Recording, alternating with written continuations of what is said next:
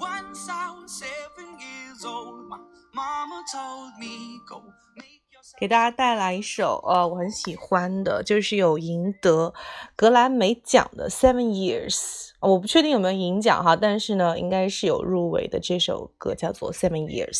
OK，呃，那么用一首歌的时间，我们把今天的这个印早餐内容分享给大家，也是跟之前一样，来把井号的内容、星号的内容填写出来哈。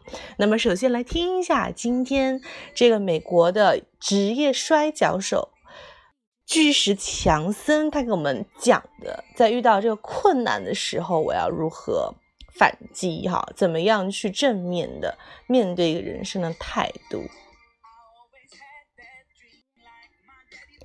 ？When life puts you in tough situations, don't say, why me? Just say, try me. When life puts you in tough situations, don't say, why me?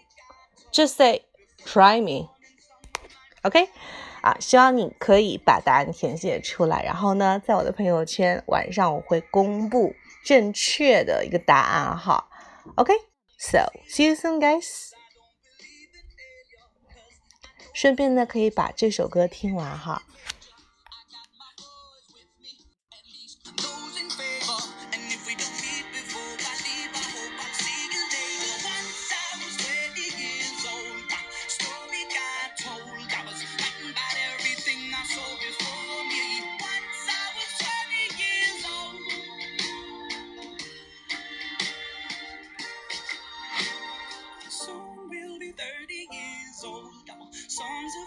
Sold. We've traveled around the world and we're still roaming. Soon we'll be 30 years old.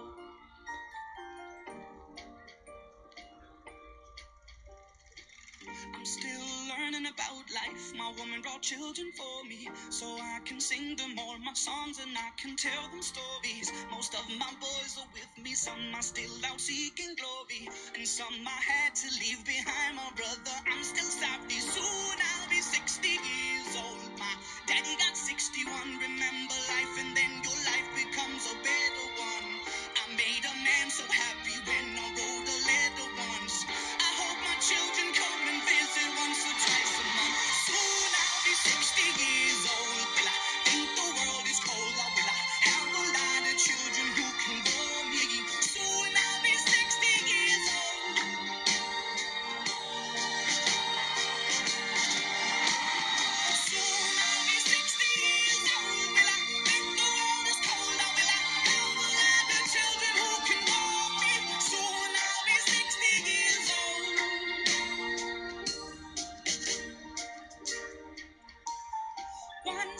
seven years old, Mama told me, Go make yourself some friends or you'll be lonely. Once I was seven years old.